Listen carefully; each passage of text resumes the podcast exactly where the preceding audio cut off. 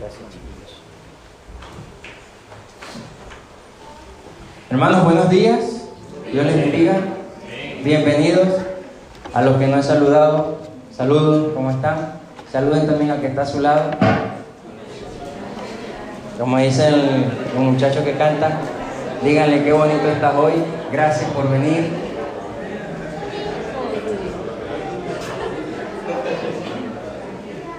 Es un placer verlos. Para mí es difícil estar aquí porque en la mañana tuve con gente muy poderosa que se levanta a las 6 de la mañana para estar en el primer culto. Y ahora me toca a mí tratar de transmitir el mismo mensaje que les entregué a ellos para que ustedes lleven el mismo contenido. Amén. Voy a hacer mi mejor esfuerzo para eso, por eso tengo aquí la, la chuleta que decimos nosotros.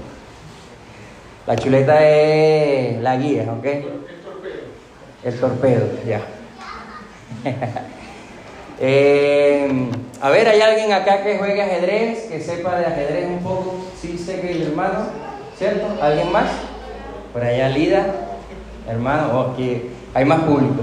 Bueno, estadísticamente es normal, ¿no? Más público es más probabilidad. Eh, voy a comentar un poco sobre la historia del ajedrez y quiero saber si ese número a alguien, al de los que levantaron la mano, se les hace familiar. ¿Alguien se atreve a leer esa cifra?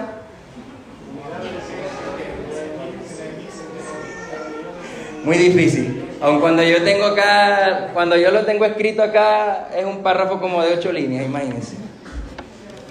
Quiero que, más allá de detallar lo que transmite ese número fantástico que está allí, eh, lo tengan un poco en cuenta a medida que vayamos avanzando y voy a tratar de transmitirles el por qué se los coloqué ahí. Lo primero que quería era eso, asombrarlos.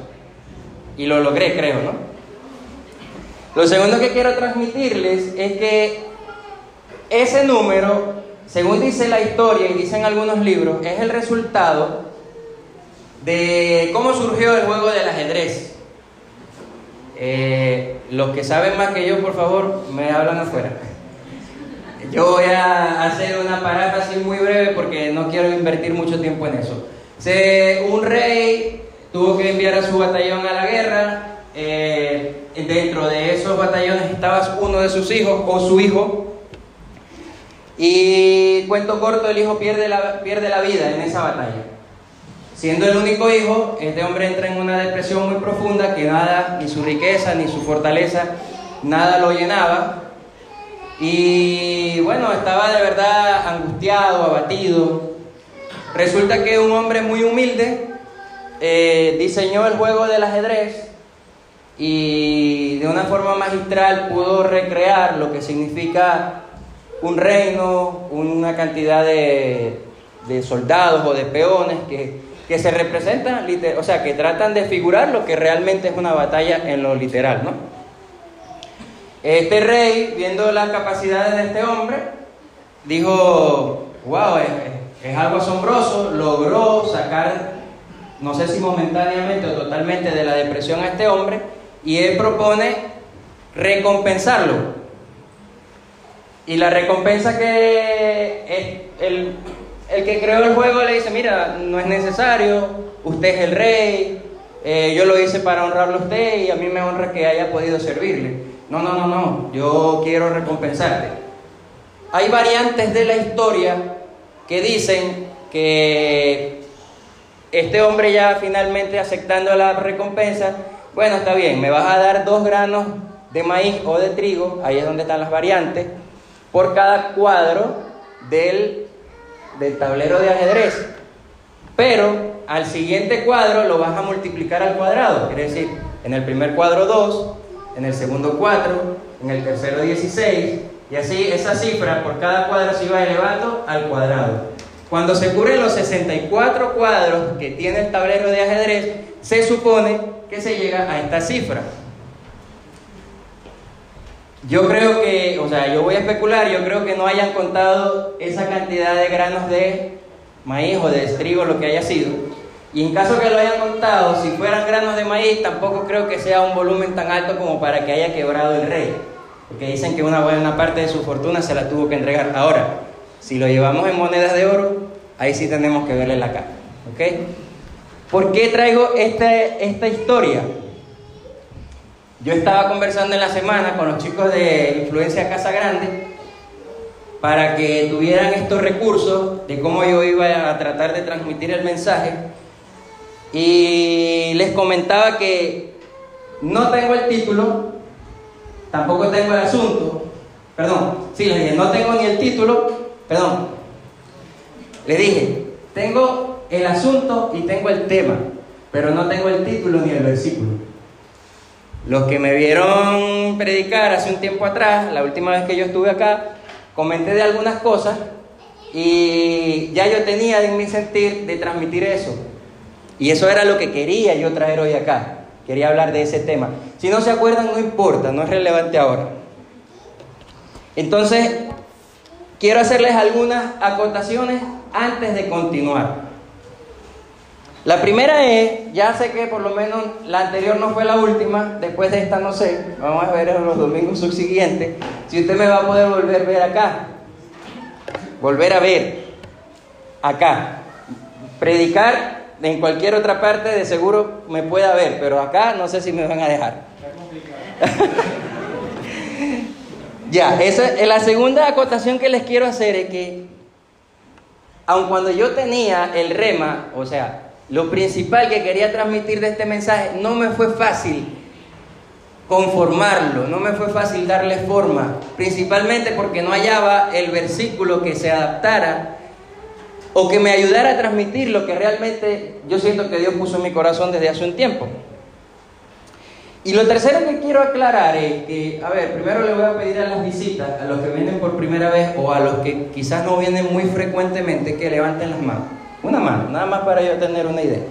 Muy bien, bienvenida, bienvenida, bienvenida. Nosotros no solemos hablar de dinero ni de, eh, de estos temas escabrosos, ¿ok? No es nuestra costumbre. De hecho, acá yo tengo, en la iglesia como tal, en la iglesia metodista libre, yo tengo más de 10 años y yo solamente he estado en una prédica que habló sobre dinero sobre eh, armonía financiera y tocó el tema del diezmo en particular como uno de los ejes de la armonía financiera para la vida de un cristiano. O sea que ni siquiera eh, el eje central de la prédica no fue el dinero, aun cuando se trató. Y yo como les digo, en la vez anterior que hablé también traté de hablar por ahí de un 10% y mucha gente, pero no era ese 10% que yo iba a tratar. Entonces, dejo claro que acá nosotros, si de casualidad usted ha estado en otra iglesia donde se habla mucho de dinero y desafortunadamente hoy le toca escuchar algo que tenga que ver con el dinero, no es nuestra costumbre. Por eso digo que no sé si voy a volver a estar acá. Dicho esto, dicho esto, vamos a primera a segunda de Corintios, capítulo 9. Ahí es donde está el versículo o el pasaje que yo considero que el Señor me permitió utilizar para transmitir lo que hoy tengo para la iglesia.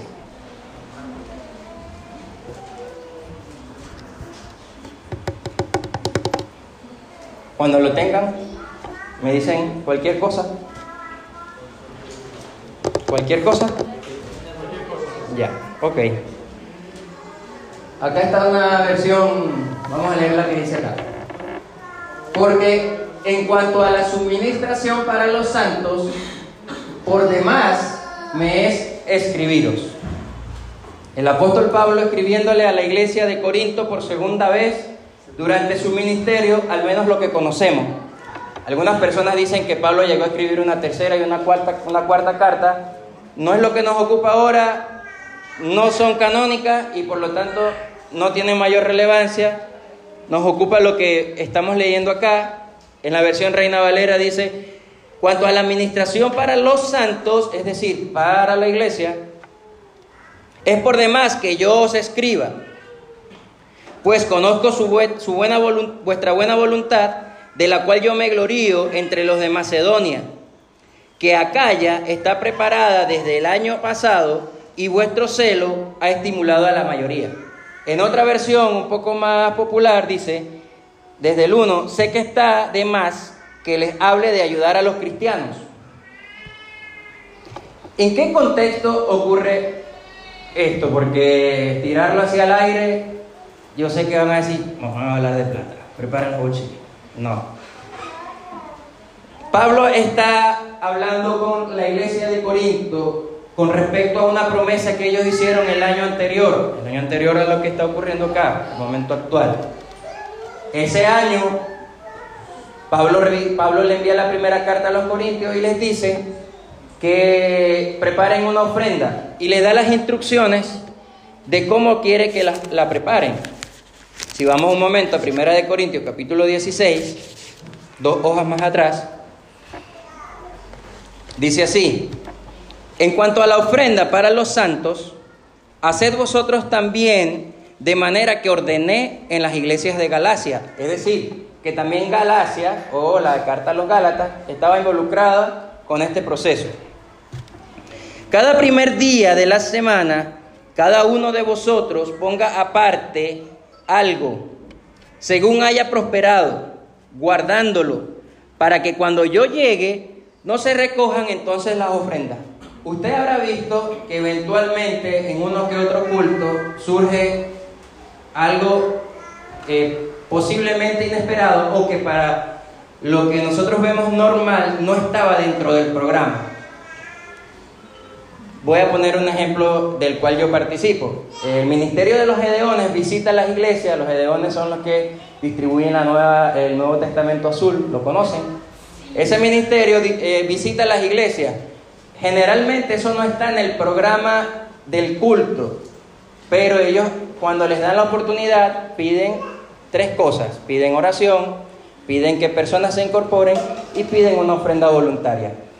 Eso puede ser lo que Pablo está diciendo acá, está diciendo, no quiero que ese día que yo llegue sea cuando vengan y comiencen a recoger lo que les estoy pidiendo. ¿Vamos bien ahí? Y si fuera propio, que yo, ah, perdón, en el 3, y cuando haya llegado a quienes hubieres designado por carta, a estos enviaré para que lleven vuestro donativo a Jerusalén. Un poco más atrás, el pueblo de Corinto era un tanto difícil y habían cuestionado, algunos de los líderes habían cuestionado a Pablo sobre el uso del dinero. A ellos es a quienes Pablo les dice que, eh, entre otras cosas, que el obrero es digno de su salario y otras muchas cuestiones que tienen que ver con el ministerio que él defiende, que cuestionaban el apostolado de Pablo, que si Pedro sí, que si Pablo no, por ahí van las cosas, ¿no? Entonces, como Pablo le está diciendo, si ustedes no tienen suficiente confianza en mí para llevar esa ofrenda, designen ustedes quién la va a ir a entregar. ¿Vamos bien? Y si fuere propio que yo también vaya, irán conmigo.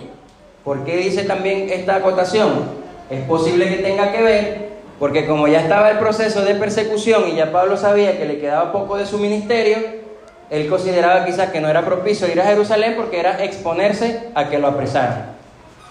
¿Estamos bien allí? La otra parte que contextualiza este pasaje está en la misma carta de Corintios, en la segunda, en el capítulo 8. Y ahí sí voy a leer una versión que tengo acá, la, una más tradicional. No importa que no lo sigan, lo pueden ver luego. En el capítulo 8 dice, ahora hermanos, queremos que se enteren de la gracia que Dios les ha dado a las iglesias de Macedonia. En medio de las pruebas más difíciles, su desbordante alegría y su extrema pobreza abundaron en rica generosidad. Soy testigo de que dieron espontáneamente tanto como podían, y aún más de lo que podían, rogándonos con insistencia que les concediéramos el privilegio de tomar parte en esta ayuda. O sea, una iglesia que no tenía muchos recursos visiblemente, Pablo les comenta lo que está sucediendo quizás, o ellos se enteraron de que se está proponiendo una ofrenda para otra iglesia, y ellos aún en su incapacidad económica o en lo poco que pueden manejar deciden dar y deciden aportar. Pablo les insiste que no es necesario que lo hagan y ellos insisten en que sí lo quieren hacer. Incluso hicieron más de lo que esperábamos, ya que se entregaron a sí mismos, primeramente al del Señor, después a nosotros, conforme a la voluntad de Dios. ¿Qué, quiere decir todo esto? Voy a dejar claras dos cosas. Aun cuando mi intención inicial era, como se lo comentaba, hablar eh, sobre tratar de meter una defensa sobre la vigencia del diezmo en este mensaje, no es el propósito. Pero sí me van a escuchar en algunas ocasiones que reitere el tema que tiene que ver con nuestra ofrenda, sea como se llame. ¿Bien? Volviendo a 2 de Corintios capítulo 9, a partir del verso 3, dice, pero he enviado a los hermanos para que nuestro gloriarnos de vosotros no sea en vano en esta parte, para que como lo he dicho, estéis preparados. Ya voy. Un año antes yo propongo entregar una ofrenda tengo que recalcar, o tiene Pablo que recalcar el compromiso que ustedes voluntariamente hicieron, estoy hablando de la iglesia de Corinto, para que no se les olvide y para que no se haga algo eh, superficial. Tengo que enviar a alguien a, a manera de supervisor para que verifique si ustedes hicieron lo que propusieron en su corazón hacer. No sea, en el 4, no sea que si vinieren conmigo algunos macedonios y os hallaren desprevenidos, nos avergoncemos nosotros, por no decir vosotros, de, nuestra, de esta nuestra confianza. En la otra versión que tengo dice, no lo quiero hacer pasar vergüenza, en forma más plana, más llana. Eso a mí me llama la curiosidad eh, que Pablo haga tanto énfasis sabiendo que había sido un, un punto crítico de su ministerio, sobre todo con esta iglesia. Yo creo que hubiera sido conveniente que Pablo dejara, bueno, vamos a dejar a esta gente ahí porque son difíciles, no vamos a tratar este tema con ellos, yo me la arreglo con otra iglesia, pero no. Pablo insistió con ellos, tomándoles la palabra y no dejándolos que prevaricaran. Y esto me hizo recordar de un libro que yo leí que se llama Liderazgo Audaz. El autor es un ex pastor ya llamado Bill Hybels. Eh, el libro fue escrito alrededor de los años 90. En este libro él comenta una anécdota. dice que estaba a punto de partir a un viaje, esperando en la sala ya para abordar y está con un periódico así y escucha un cachetazo. Y cuando baja el periódico, un niñito grande le ha dado a uno más pequeño ese cachetazo. Como ve que hay adultos alrededor, él dice, no pasa nada, están sus padres. Vuelve a subir su periódico. Para su sorpresa, poco tiempo después, el golpe que se escucha es más contundente y cuando vuelve a bajar el periódico, ya no ve nada más a los dos niños, sino que ve a uno de los dos derramando sangre por la nariz. Y él dice que esto lo impactó, que eso lo sacó de su control, él fue a intervenir, lo separó, trató de controlarlo, en ese momento lo llaman por parlante porque le toca abordar, señor Bill Hybels, señor Bill Hybels, le, le encomienda a algunas de las personas que están allí para que se encarguen de la situación y él aborde el vuelo, pero no de la forma más tranquila. Durante ese vuelo, él dice que el Espíritu Santo le ministra, eh, o sea, él reflexiona y dice que recibe del Espíritu Santo las siguientes inquietudes. Piensa en lo que acabas de ver. La segunda es, considera las consecuencias. Y la tercera es, deja que esa realidad atrape tu corazón. O sea, como que uno no tiene más problemas, llévate dos problemitas más para tu casa. Pero él dentro de esa misma reflexión, él comienza a pensar, porque para ese tiempo ya él tenía cierto privilegio como pastor, se reunía una vez al mes con gente de, de gobierno, con personas adictas al gobierno de los Estados Unidos y con otros pastores para hacer reuniones de oración, entre otras cosas. Y él dice, los políticos, no importa cuán sincera sea su vocación, están limitados. No pueden cambiar un corazón humano. Hey, él está diciendo, me siento en mesas donde se aprueba presupuesto y dinero para muchas cosas y donde los hombres la única capacidad que tienen es esto, firmar cheques y mover personas, pero no pueden transformar corazones. Y dentro de esa reflexión, él recibe una de las frases que lo van a hacer como persona, lo van a dar a conocer posteriormente. y los, algunos de los que lo conocemos lo conocemos por esa frase. Dice, no hay nada como la iglesia local cuando ésta funciona bien. Nada le llega ni de cerca. Y esta, que es la frase, la frase célebre, la iglesia local es la esperanza del mundo. Yo compartí esta frase ayer con el pastor. Y desde que yo comencé, yo primero escuché esa frase en, los videos de la Cumbre Global de Liderazgo, los cuales provienen de este hombre, de su mente, de su equipo de trabajo y de la iglesia donde él pastoreaba. Y después tuve la oportunidad de leer el libro. Y yo dije, la iglesia local es la esperanza del mundo. ¿Cómo se come eso? Como dice Diego, ¿cómo se mastica eso? La iglesia local es la esperanza del mundo. Claro, esta es una iglesia local. En la esquina hay otra iglesia local. En la, iglesia, en la otra esquina hay otra iglesia local. Y en el entorno hay un conjunto de necesidades. ¿Sí o no? Esa iglesia local es la esperanza de ese mundo inmediato que la rodea. Amén. Pero si vemos a toda la iglesia de Cristo como una iglesia local dispersa por todo el mundo, somos también la misma esperanza para un mundo mucho más amplio del que nosotros eh, unilateralmente podemos alcanzar. Esto me lleva a que durante este proceso de yo armar el mensaje, eh, llorando, buscando, orando, buscando, me encuentro que durante la semana les pido a Jeremías y a Flavia que hagan su devocional y luego le digo que lo compartan conmigo, esos son mis hijos. Y Jeremías me dijo, eh, papá, leí un, versículo que me cambió la vida. Es serio eso, ¿no? Y yo, sí, cuéntame más, a ver, ¿cuál, versículo leí? Leí Romanos 12. Ah, ¿En serio? ¿Y por qué te cambió la vida? Bueno, ven. Y me lo leyó completo. Me leyó todo Romanos 12 completo y, me y Romanos 13. Y me dio su reflexión.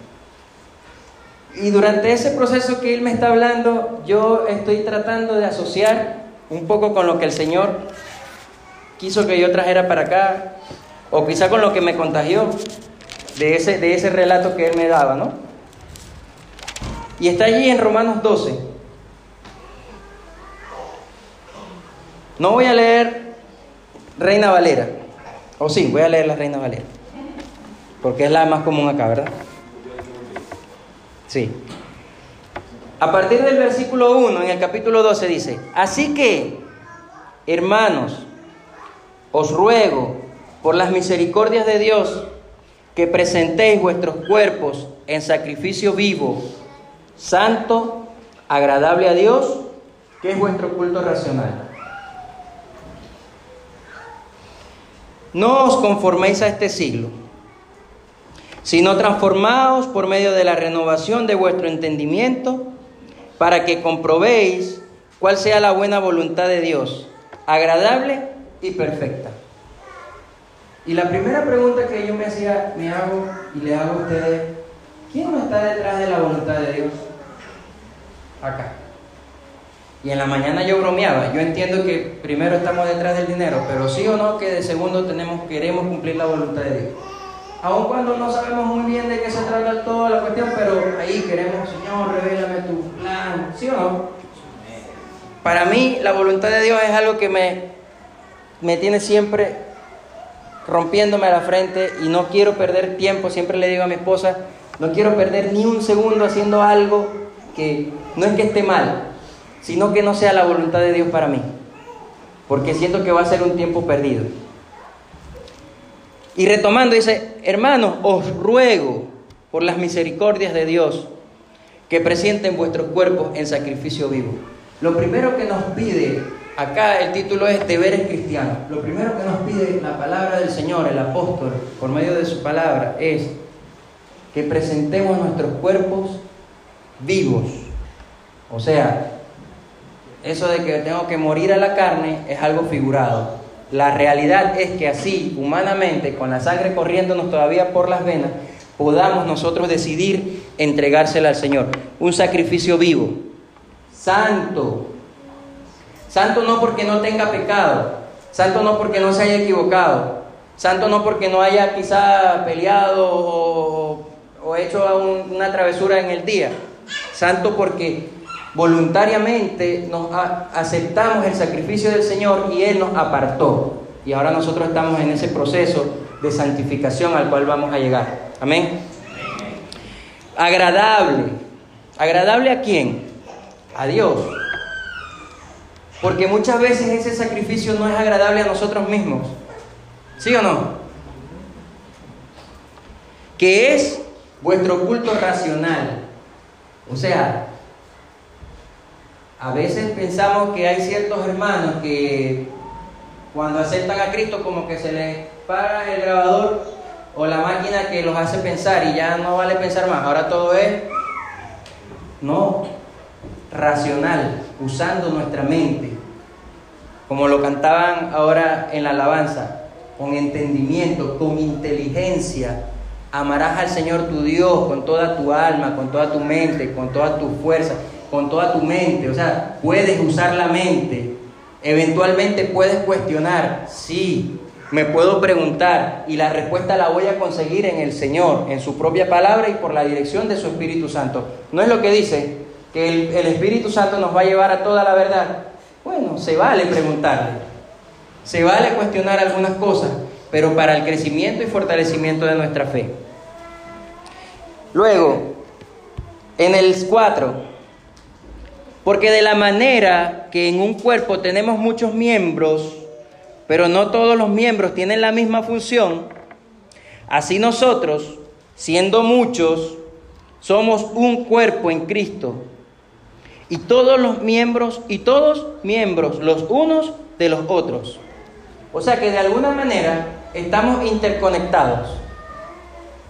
Quizás en algunos los percibimos más y en algunos no los percibimos tanto, para algunos durante la semana estamos ahí al día a día, para otros nada más estamos el domingo, pero sentimos ese afecto fraternal, sentimos ese acercamiento y eso tratamos de, cultivar en esta iglesia, ser familia, de acercarnos, de, conocernos más, de darnos un, espacio de coinonía, de, de hermandad. De manera que teniendo diferentes dones, según la gracia que nos es dada, si el de profecía, úsese conforme a la medida de fe. O si de servicio, en servir. O el que enseña, en la enseñanza. ¿Cuántos vinieron el martes? El hermano vino, Ardenes, el hermano Henry, ¿no? ¿Y qué hablamos el martes? El martes yo le comentaba que el Señor nos dio una vara a todos, así como se la dio a Moisés para el momento de enfrentarse al mar que tenía que abrirse cuando los venían persiguiendo los egipcios, la herramienta que Moisés tuvo en sus manos fue la vara. Y yo creo que todos vinimos al mundo, todos vinimos al Señor con al menos una vara. Pero creo que más de uno tiene no solo una vara. Creo que varios tienen al menos una más, dos, hasta tres. Pero lo cierto es que viniste con al menos una. Y el Señor cuando te diga qué tienes en tu mano, son esos dones que Él puso sobre ti para la edificación de la iglesia, para que continúe la expansión del reino. ¿Cómo te gusta llamarlo? Para que siga Dios usándote. ¿Cuál es tu don? ¿El de la enseñanza? ¿El de la predicación? ¿El de la profecía? El que sea que tú tengas, levántalo y dile al Señor, aquí está mi vara. Porque con esa vara tú vas a llevar a muchos a la tierra prometida. Luego dice el 11, en lo que requiere diligencia, no perezosos, fervientes en espíritu, sirviendo al Señor. Hermano, la obra de la iglesia es, es demandante. Y si no, pregúntenle al pastor, que es a tiempo completo. Requiere diligencia, requiere pasión, estar armonizado con lo que estás haciendo. Y cuando eres pastor bivocacional o cuando eres siervo bivocacional o que tienes distintas tareas que realizar, tu, tu, desafío es más grande. Porque tienes no solamente que, veámoslo desde el punto de vista del esposo, tienes no solamente que atender a su amada, querida y mantenerla rozagante y linda, sino que también tienes que atender el área de la iglesia que le ha sido asignada o el área de servicio que le ha sido prestada por un momento determinado. No perezosos. No podemos hacerlo a la última hora. No podemos dejarlo para el último momento. No podemos hacerlo con desdén. ¡Ay, otra vez la iglesia! Hermanos, hay que, tiene que ser con diligencia. Fervientes en el espíritu. Sirviendo al pastor ¿Sí o no?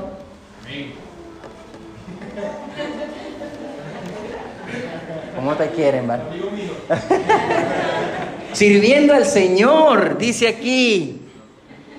No, no están sirviendo al pastor, aunque indirectamente sí, pero estamos sirviendo es al Señor.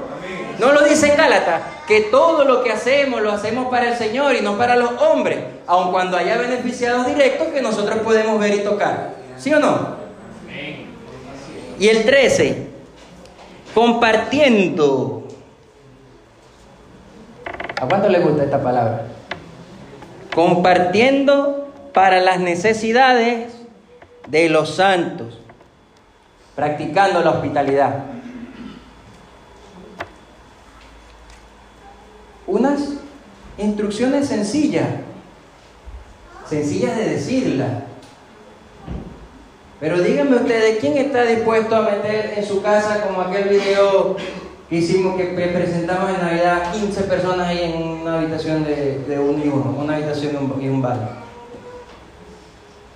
Por eso dice un sacrificio vivo, intencional. Tiene que haber un, un deseo de mi parte de ir en contra de lo que viene contra mí y no dejar que eso me atropelle.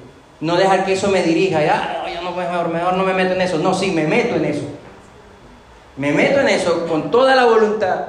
Por supuesto, con un propósito definido, porque sé que va a ser para bendición de alguien o de alguien. Valga la mala palabra. ¿Pero para qué? Para las necesidades de los santos. Volvamos a segunda de Corintios. No mal que está cerquita todos los versículos ahí, no se me pierden mucho. Segunda de Corintios. Pues conozco vuestra buena voluntad. En el 9, ¿no? Recuerdan que estábamos allí. De la cual yo me glorío ante los de Macedonia. Pablo estaba chapeando. No, los de Corintios le llevan una morena a ustedes.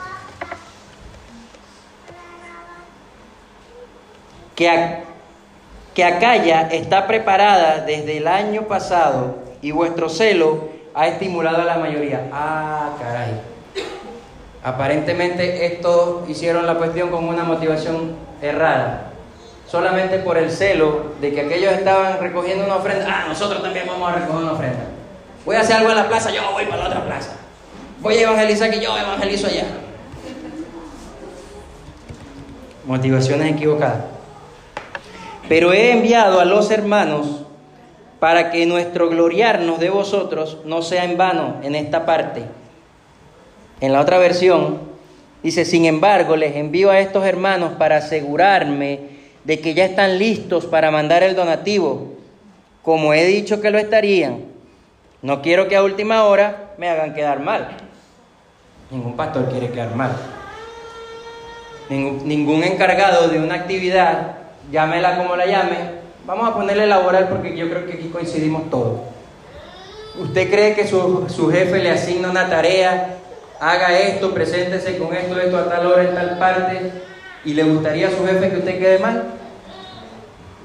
¿Le gustaría? No sabe, no responde.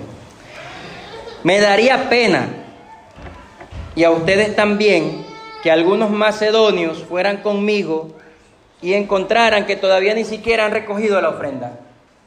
O sea, que el desdén haya sido tanto, que la falta de diligencia haya sido tanto y que su desinterés por la situación, que al principio había sido buena, haya sido de tal magnitud que ni siquiera pudieron recoger la ofrenda un poco antes. Así que pedí a estos hermanos que fueran primero y se cercioraran de que el generoso donativo que ustedes prometieron ya esté listo. Tengo que verificar. Así será una muestra de generosidad y no de tacañería. Ah, cuando te, cuando te, encuentran ahí, en el momento, haciendo la cuestión, ay, prepárale unos pancitos con queso ahí ya. Es muestra de tacañería. Cuando lo haces así por salir del paso, tu falta de amor a la obra queda en evidencia. Nuestra falta de amor. Cuando tienes que hacer ensayo ahí a lo apurado, perdón los músicos. Ah. Falta de diligencia. Agarren.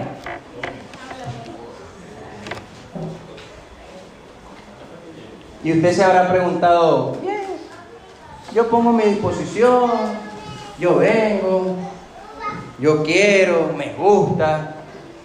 ¿Y yo qué gano? ¿Recuerdan la cifra? ¿Cuántos están esperando una cifra así como recompensa? ¿Realmente esa es la motivación? ¿Realmente yo me muevo, como dicen, por la plata baila el mono? O sea, realmente yo, doy yo no doy un paso sin saber cuánto beneficio me va a traer. Eso es lo que nos mueve. Entonces el Señor en el Sermón del Monte nos da unos cuantos palazos, no soy yo, Mateo capítulo 6, no lo busquen. Ustedes en su casa repasen y vamos a ver qué fue lo que dijo el hermano hoy. Mateo capítulo 6, en el 1. Mucho cuidado con andar haciendo buenas obras para lo que los demás los vean y los admiren. No vayan a los lados, vean para abajo ahí entre sus piernas. Los que así lo hacen no tendrán recompensa del Padre que está en el cielo. Cuando den alguna limosna, no lo anden proclamando como los hipócritas, que tocan trompetas en las sinagogas y en las calles para que la gente se fije en lo caritativos que son. El Señor acá, voy a hacer un paréntesis, le está hablando directamente a los fariseos. Eso tengo entendido, según he leído algunos comentarios bíblicos, ellos armaban casi que una orquesta cuando venían a dar ofrendas y estas cuestiones, para que se notara que ellos venían con su ofrenda. Les aseguro que aparte de eso no tendrán otra recompensa. ¿Aparte de qué? De que la gente los vea, que se observe que vinieron con una parafernalia y toda una cuestión ahí. Pero cuando hagan algún bien, háganlo discretamente Ah, ah, pero el Padre de ustedes, que conoce todos los secretos, los recompensará. ¿Qué les parece una recompensa así? 18 trillones, no sé, tantos, tantos, tantos. Es el único que me sé. ah, el pastor sabe, ¿ves? Continúo. En el 5. Y cuando oren, no hagan como hacen los hipócritas, que oran de pie en las esquinas y en las sinagogas para que todo el mundo los vea. Les aseguro que aparte de eso, no tendrán más recompensa. Luego al 8. No los imiten. Dios Padre sabe exactamente lo que ustedes necesitan antes de que se lo pidan. ¿Está diciendo el Señor que no oren? De ninguna manera.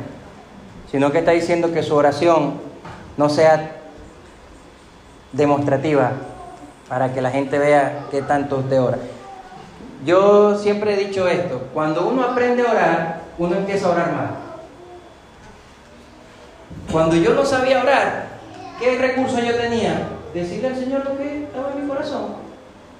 Pero cuando me dijeron que se ora en el nombre de Jesús, que primero el Padre, después el Hijo, el Espíritu Santo, que después esto y que hay una estructura, no sé qué más, aprendí a orar, pero ahora empecé a orar mal. Porque ahora estoy pendiente de cumplir la estructura y no de decir lo que está en mi corazón. Y tengo que luchar contra eso. Cuando ustedes ayunen, el próximo, ¿cuánto? El sábado, de aquí a tres sábados, ¿no? Cuando ustedes ayunen, no lo hagan en público como los hipócritas, que tratan de aparentar que están pálidos y desaliñados para que la gente se dé cuenta de que ayunan. Les aseguro que aparte de eso no tendrán recompensa. No acumulen tesoros en la tierra, donde la polilla y la herrumbe echan a perder las cosas y donde los ladrones hurtan. Nadie puede servir a dos amos. No puede servir a Dios y al dinero, pues amarás a uno y odiarás al otro, o servirás a uno y despreciarás al otro. ¿Cuál es el problema con la recompensa?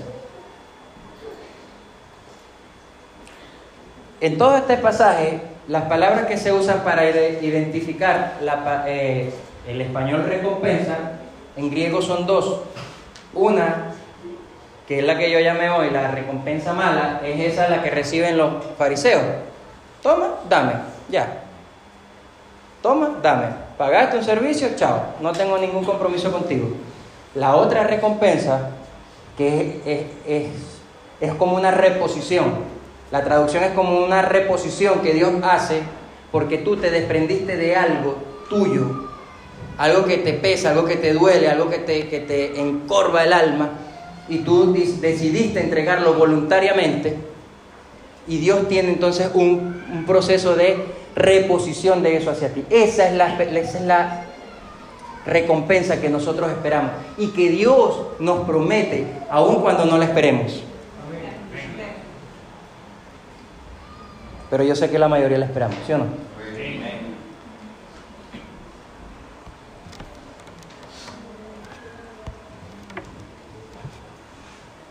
Hay una película que se llama Carros de Fuego. Trata sobre un maratonista escocés. Bueno, nació en China y murió en China, pero es escocés. Es hijo de cristianos escoceses que fueron de misiones a China y allá lo concibieron, por eso nació en China. Este hombre, sus padres misioneros quedaron en China y lo enviaron pequeño a estudiar a Inglaterra. Y durante su proceso de estudio, en la universidad notaron que era muy bueno para los deportes, en especial para los deportes de carrera. Allí comenzó a practicar atletismo y comenzó a entrenar para correr los 100 metros planos iba sobrado, la llevaba robada.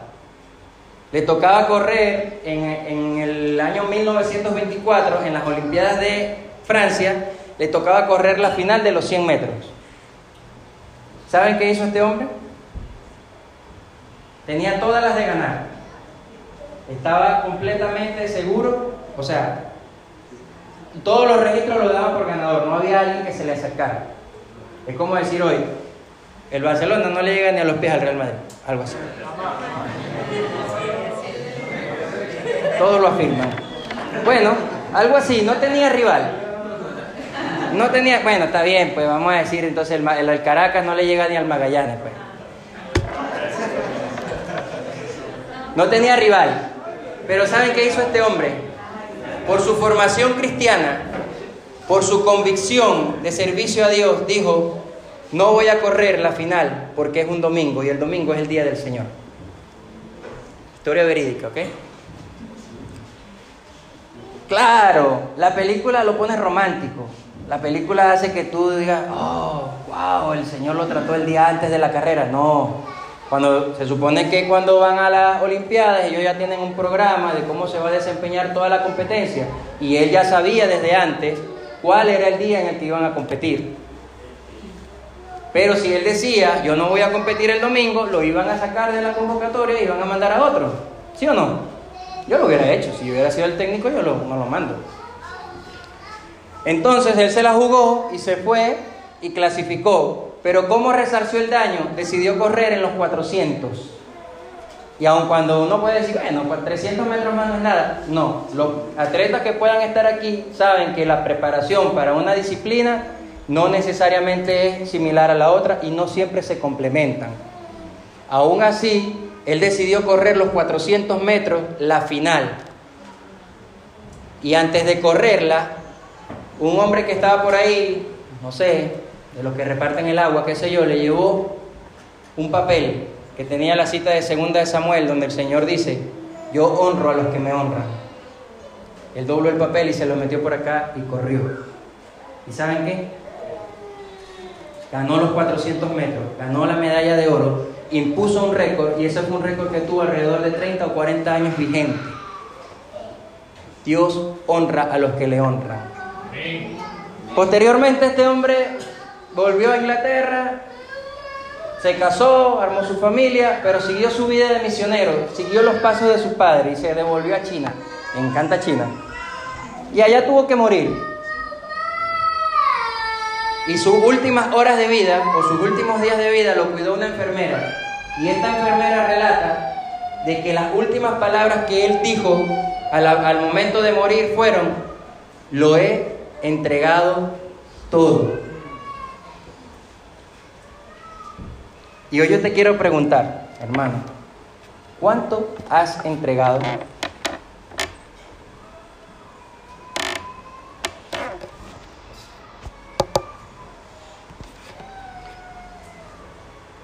Si usted piensa que yo solamente estoy hablando de dinero, nos falta todavía trascender más. Hay cosas mucho más grandes que el dinero. No estoy hablando solo de la ofrenda ni del diezmo. Y ojo, le aclaro que al principio pensamos igual, ¿ok? Yo también estaba pensando en el dinero. Así que usted no es que está, no es que yo estoy rozándole la barba a Dios y usted está aquí en el mundo perdido, no. Yo también pensé en el dinero, como les dije. Mi intención era meter aquí en este mensaje una defensa sobre el diezmo. Lamentándolo mucho va a tener que quedar para otra ocasión. Pastor, me da el chance. Porque tenemos una mente limitada con respecto al dar. Ese es nuestro problema. Por eso es que tenemos que irnos a Romanos otra vez y decir, la renovación de nuestro entendimiento.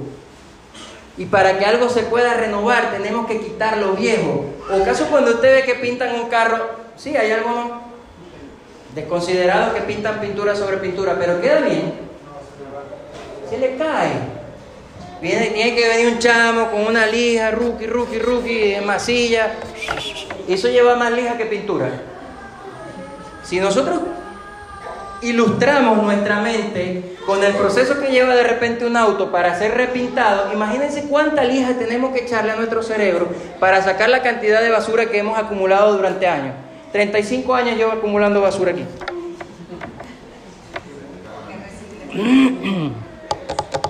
Y hay gente que tiene tan poco, pero tan poco, que lo único que tiene es dinero.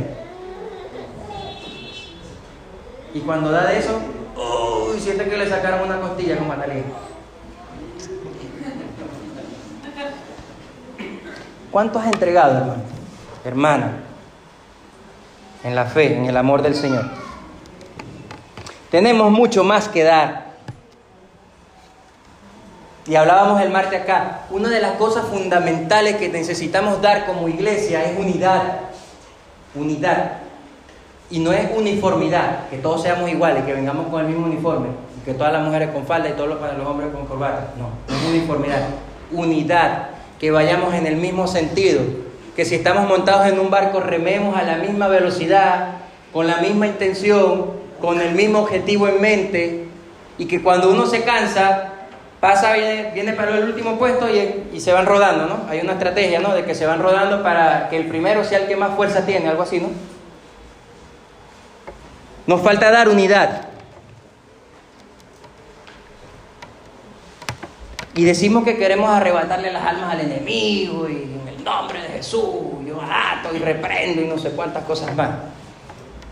Y no nos podemos arrebatar el temor de, de nosotros algo. Ahora, voy a hacer un paréntesis nuevamente. Yo no estoy cuestionando a nadie acá, primero porque yo no conozco las finanzas de la iglesia y en segundo lugar porque yo soy el principal que no cumple con estos estándares de calidad y eso no es. Yo me peleo todos los meses conmigo mismo y mi esposa pelea conmigo para que yo le dé el primer lugar en, mi ofrenda al Señor. Yo, yo, decía temprano, yo recibo mi pago de, trabajo en dos partes, el 15 y el último. Por ahí va la cuestión. Yo no diezmo del 15. Entonces, si no diezmo del 15, yo no estoy diezmando, ¿verdad? Fácil. Porque el diezmo es de todo lo que tú recibes. Y ahí con toda la cuestión, el 30, oh, yo volveré ahí te pasé la cuestión, te pasé la transferencia.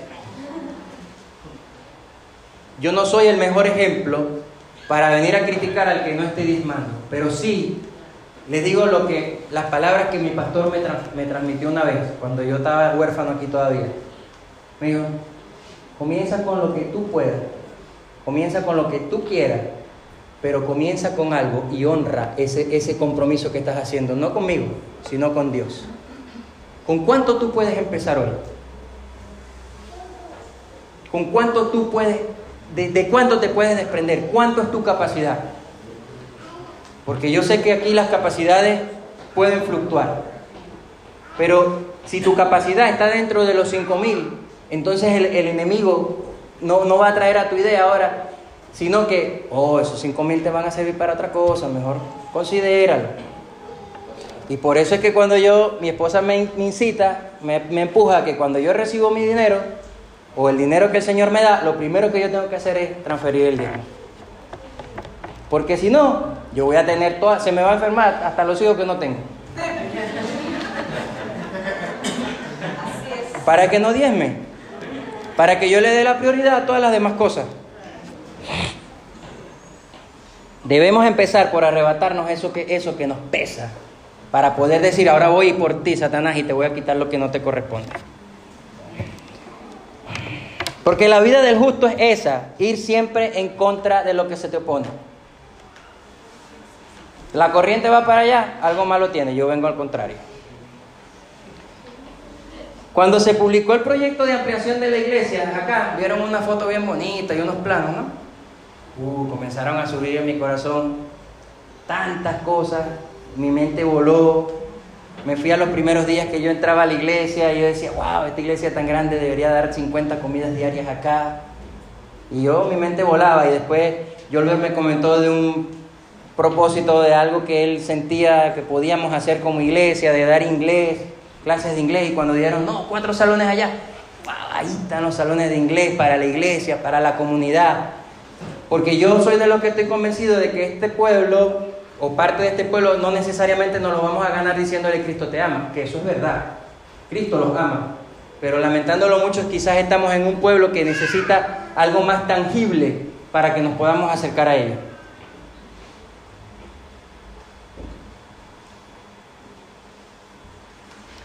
Y cada vez que me meto en algo, salgo quebrado, salgo con una pata quebrada. La semana pasada estuve arriba con los niños. Dios mío. Qué barbaridad. Y me tocaron los chiquitos de paso. Hermano, esa es una mujer de Dios, de verdad. Ella va a estar ahí. Ella sola se lo bandea fácil. Nosotros éramos cuatro y no podíamos verdadita. Cada vez que voy a, que me meto en algo que, salgo con una pata quebrada porque ahora me vine con el peso de la necesidad de estos niños, al menos del grupo pequeño. Hay unos niños que tienen una necesidad particular de ser atendidos y no puede ser atendido por mí porque yo soy como el ácido, le hago una prueba y si fracciona, no sirve.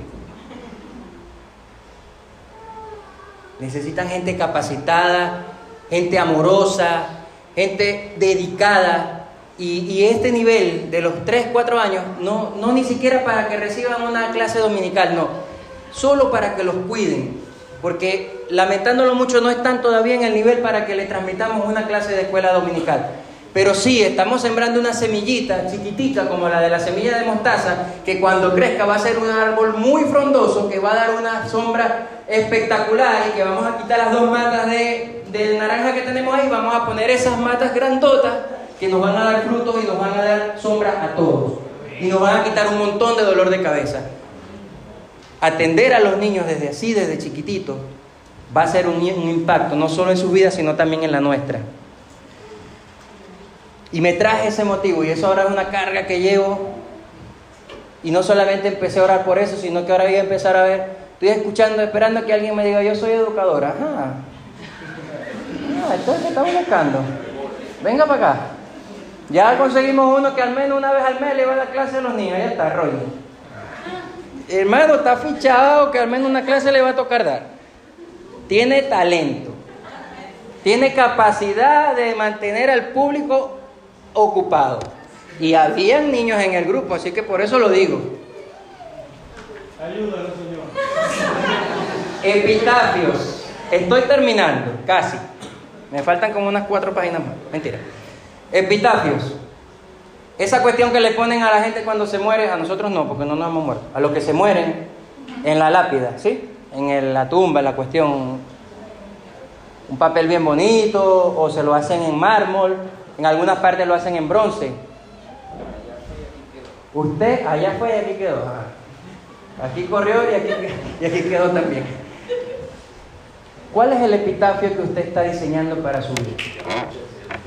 No, ya, Reni me lo dijo. Pero la pregunta es para los demás. ¿Cuál es, esa frase? Hoy en día hay gente motivacional y tal que está, sí, piensa en el epitafio que usted va a poner en su tumba hasta yo pensando en eso, yo necesito pagar la rienda.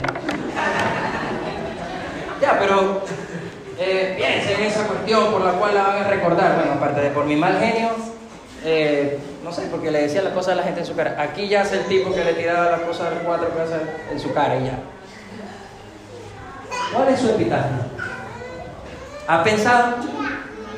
Yo sé que aquí hay multiplicidad de edades, ¿no? Y algunos quizás van a llegar antes otros no tanto. O como yo le digo a mis hijos, no me diga qué vamos a hacer mañana porque yo caminando de aquí para allá me puedo morir y se acabó el plan. Así que no me gusta hacer mucho plan.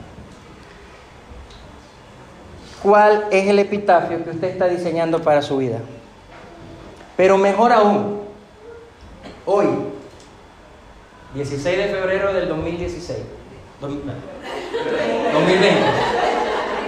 una vez que pase usted de esa puerta para allá, ¿cuál es el epitafio que va a tener hoy para su vida? ¿Cuál, cuál es ese logro?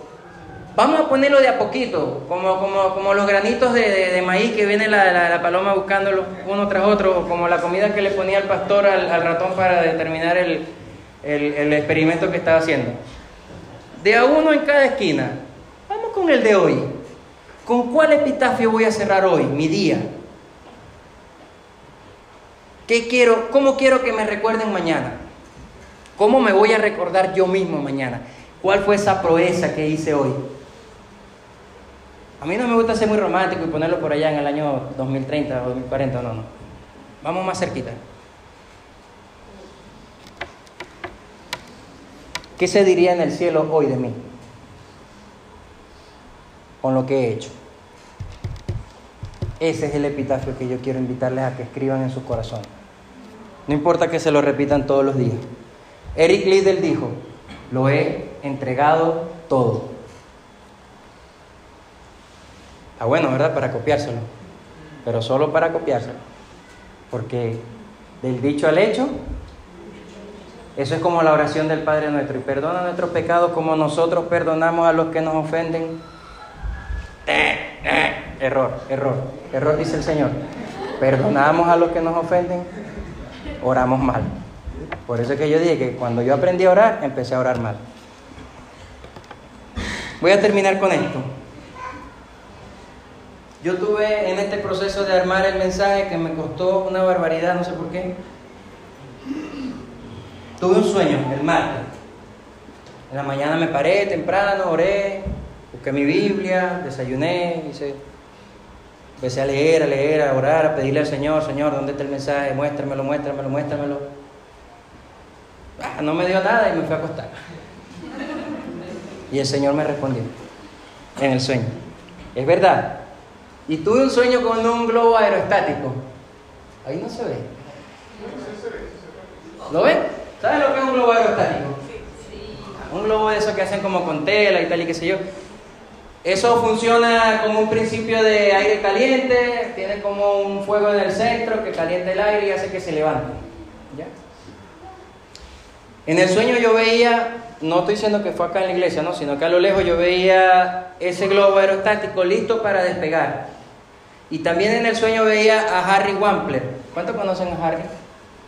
Harry Wampler es un hermano misionero de los Estados Unidos que era parte del grupo Visa, de los grupos Visa son los que vienen a, apoyar las obras de las iglesias en construcción, apoyar de verdad, hermano, a batir pega y a pegar bloques y todas esas cosas, ellos hacen eso, no solamente traen plata. Ya, ellos, ese hermano era de ese grupo, y yo la verdad no puedo decir que lo conozco, que, que compartí demasiado con él, pero sí sé que ese disfrutaba de ir a un pueblo indígena que nosotros, que nuestra iglesia visitaba, que se llama Guacajara. Ese disfrutaba como si fuera un niño. Y en el sueño me apareció él. Y yo veía ya el globo y yo trataba de llevarnos a ustedes, a los hermanos, para el globo. Y él me decía, no Héctor, ese globo no va a despegar. Y decía yo en el primer culto, ¿cuál era ese sueño? ¿Cuál era ese globo que yo estoy tratando de hacer que despegue? Y lo voy a repetir ahora. Este año yo comencé, aparte de los niños que es nuevo, empecé con una carga en mi corazón, con un deseo, con un anhelo, porque considero que aquí habemos gente capacitada, gente con talento, gente con dones, gente con inteligencia.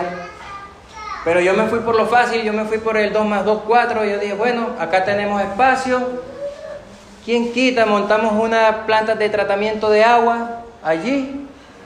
Tengo el proyecto, tengo la valorización, tengo el tiempo de recuperación de la inversión, tenemos el mercado, tenemos el mercado principal. El que trabaja con agua nunca pierde. Podemos vender hielo, podemos vender agua pequeñita, más grandecita, más grandota, bidones. Un negocio, ya yo armé un negocio ahí ya. En mi mente. Y hablé con una persona y me dijo, eso te cuesta tanto, eso te cuesta más o menos 20 millones. Y te dan tanto para que lo pagues y pagas tanto por ciento adelante y con eso va. Ay, lo tengo listo. Falta que el Señor me mande el cheque, porque Él tiene la plata, ¿sí o no? Y yo empecé este año 2020 con ese deseo en mi corazón, de que la iglesia tenga un proyecto de autogestión. Pero no quiero que, no quiero que solamente vean lo que yo pensé, porque ustedes tienen ideas mucho más brillantes que las que yo estoy proponiendo acá. Yo creo que ustedes pueden proponer algo que sea de menor costo y de mayor rentabilidad en menor tiempo. Pero lo que sí quiero que se queden es con esto. El que Dios haya puesto eso en mi corazón es porque yo viendo la, la realidad de nuestra iglesia, que aquí hay gente que muchas veces necesita un empleo, que aquí hay gente que muchas veces necesita incluso para un pasaje, ¿sí o no? que la iglesia pueda tener y que la iglesia pueda ser ese lugar donde dice que siempre haya comida, en el, en el que siempre haya donde poder buscar, pero principal, principalmente, y no voy a, no voy a engañarles porque Dios no me lo permitiría, o sea, no es que ah, soy el más espiritual, no. Yo noté físicamente, es una inquietud personal y yo se las quiero transmitir a todos. Quiero que todos se vayan con ella, como se los dije a lo de la mañana, a ustedes se los digo también. Que cuando pasen de esa puerta para allá se lleven la misma inquietud. Que tenemos tres familias pastorales, dos de las cuales están, están tratando de ponerle al 100 para la iglesia. Su tiempo, sus recursos, sus talentos, su familia, sus dones. Y hasta lo que no le corresponde también, porque no me ha tocado, pero tengo idea de que a Diego lo llaman a las 3, 4 de la mañana y ahí está.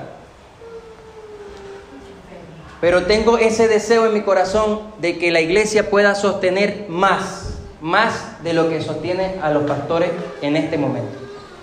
Y yo creo que aquí hay talento, yo creo que aquí hay capacidad, yo creo que aquí hay dones suficientes para que logremos eso. Yo creo que aquí podemos quitarnos ese temor de aguantarnos y desprendernos para honrar a estas personas que hoy están sirviendo al Señor por amor a nosotros y por amor a Dios. ¿Saben una cosa? Hay una regla que generalmente se utiliza en las tesis al final para demostrar lo que uno, las tesis de grado, los estudios académicos que uno hace, para demostrar cosas que uno haya propuesto en los objetivos. Se llama la regla de Pareto.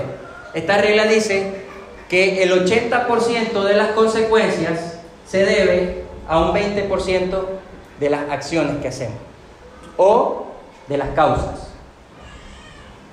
El 80% de lo que ocurre en nuestro mundo espiritual, natural, laboral, familiar, se debe a un 20% de nuestras acciones.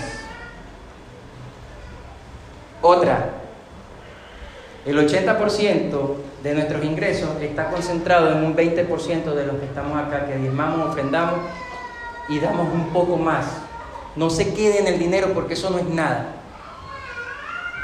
El recurso, tu potencial físico, tus conocimientos, tus talentos, tus dones. Esa idea que está ahí, que yo te dije, te acabo de decir el agua, purificar el agua, pero yo sé que ahí están revoloteando no sé cuántas ideas, que cuatro o cinco se reúnen y tumbamos al gobierno. Perdón. Eso no salió, ¿verdad? Cuatro o cinco van a sacar una mejor idea que la que, la que yo acabo de decir. Esa me salió a mí porque mi cerebro es chiquitico. Yo, y yo me fui por lo fácil. El agua, hermano, eso nadie pierde. Pero aquí hay capacidad para generar mejores ideas. Y yo quiero que, lo, que lo piensen.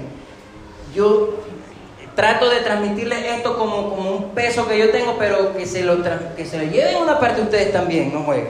No puede ser. Somos iglesia, ¿o no? ¿Cuánto quieres dar? ¿Cuánto has dado? ¿Saben qué pasaba con, con el globo? ¿Por qué no despegaba?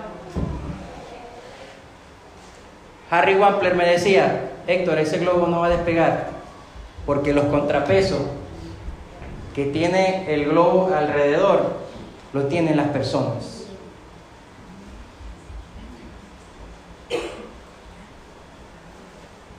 Yo quiero creer que eso no es acá.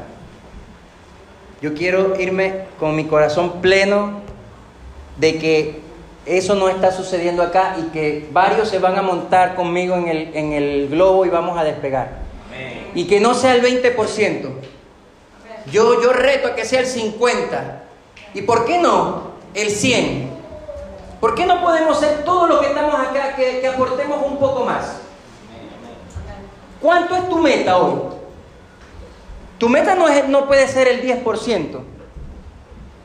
Tu meta es eso que tú sabes que proviene de lo profundo de tu corazón y que nada lo puede sustituir. Esa tiene que ser tu meta. Una ofrenda grata, agradable al Señor. ¿Cómo lo hacemos? Vamos, es hora. Hagan grupos de estudio, comuníquense. Escriban por el WhatsApp de la iglesia. El Señor nos va a recompensar. Y yo estoy seguro que vamos a hacer una iglesia lista para ir a arrebatarle no solo las almas al diablo, sino mucho más. Las plazas, las avenidas, los cines, la televisión, la radio, las revistas, los libros y mucho más. Solamente con creer que podemos dar más. Y hacerlo. Amén. Quiero que se pongan de pie o que se queden sentados como quieran. Cierren sus ojos si quieren o si no quieren no lo cierren. Eso me da lo mismo.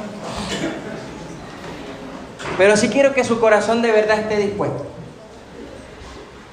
Si logré mi objetivo de honrar primeramente al Señor por permitirme estar acá en un tema tan difícil y en un tema tan maltratado por la iglesia o por parte de la iglesia o ni siquiera por la iglesia, por cuatro choros que están sueltos por ahí.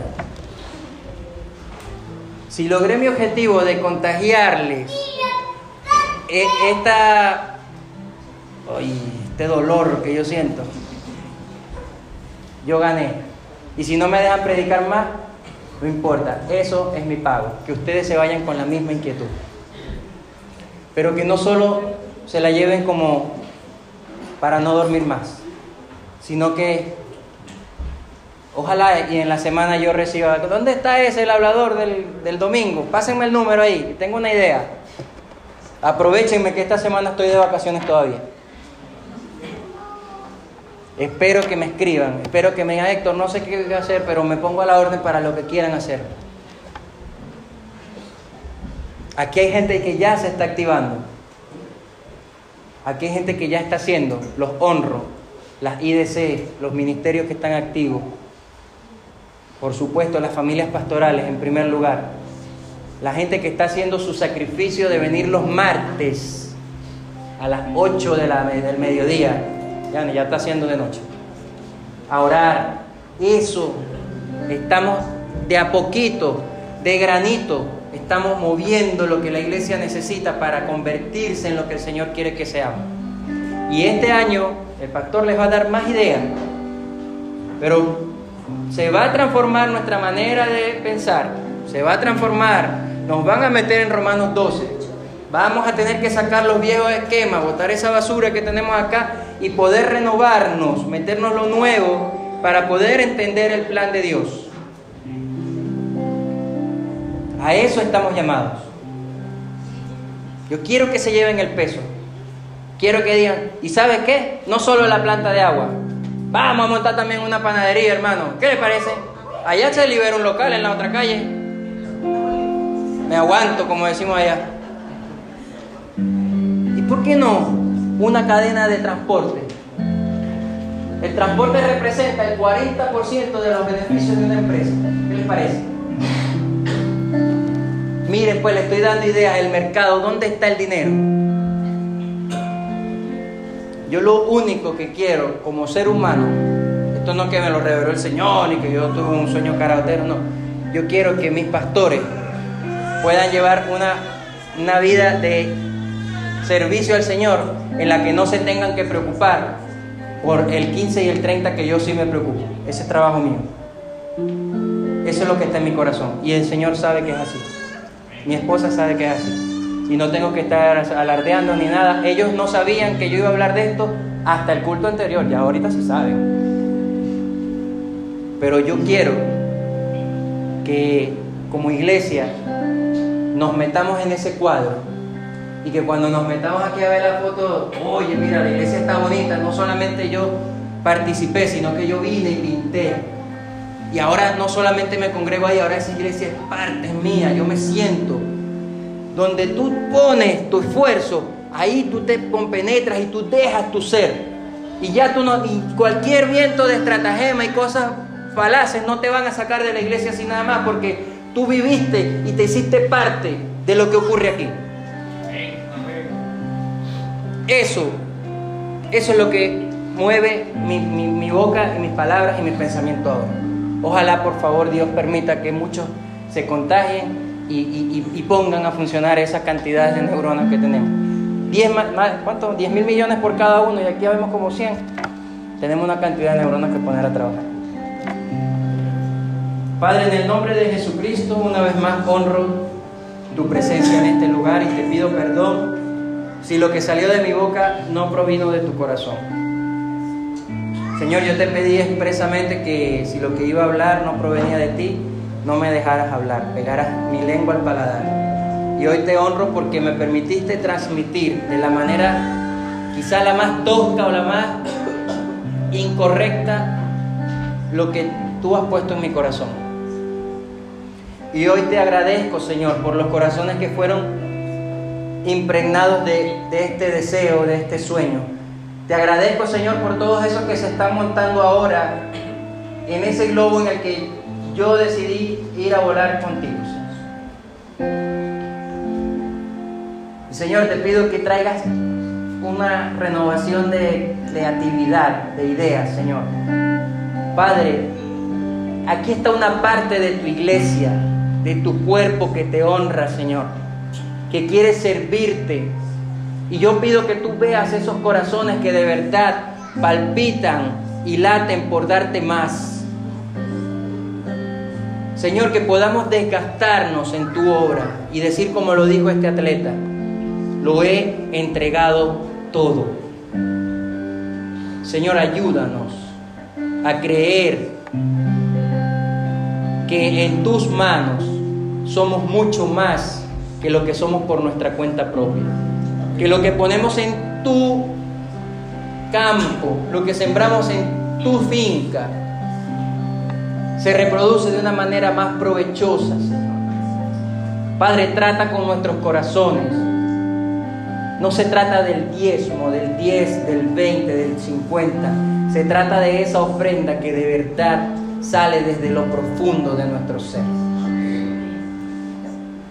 Señor, pon el querer como el hacer cada uno de mis hermanos. Guíalos, Señor, hasta tu presencia, Espíritu Santo. Muéstrales la verdad. Que no se queden, Señor, con lo que aquí han escuchado, sino que vayan a tus pies. Que se encuentren contigo, Señor. Que tú puedas darle a sus corazones la paz de lo que deben hacer para ti, Señor. Señor, que activen sus dones como se lo dijiste a la iglesia, Señor.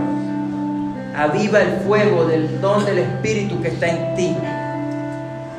Porque aun si no puedes dar dinero, tienes dos manos, tienes dos pies, tienes un corazón, tienes pensamientos, tienes capacidades que pueden servir a la iglesia, que pueden servirle al Señor. Oh Jesús, Señor, ministra nuestros corazones para que seamos uno y podamos estar alineados con lo que está en tu perfecta y santa voluntad. En el nombre de Jesús, yo honro tu nombre. Yo proclamo, Señor, que tú eres mi Dios, eres el Dios de esta iglesia, eres el Dios de todo el universo, aun cuando no todos te reconozcan. Y yo sé, Señor, que toda rodilla se doblará y toda lengua confesará que tú eres el Señor, para la gloria de tu santo nombre.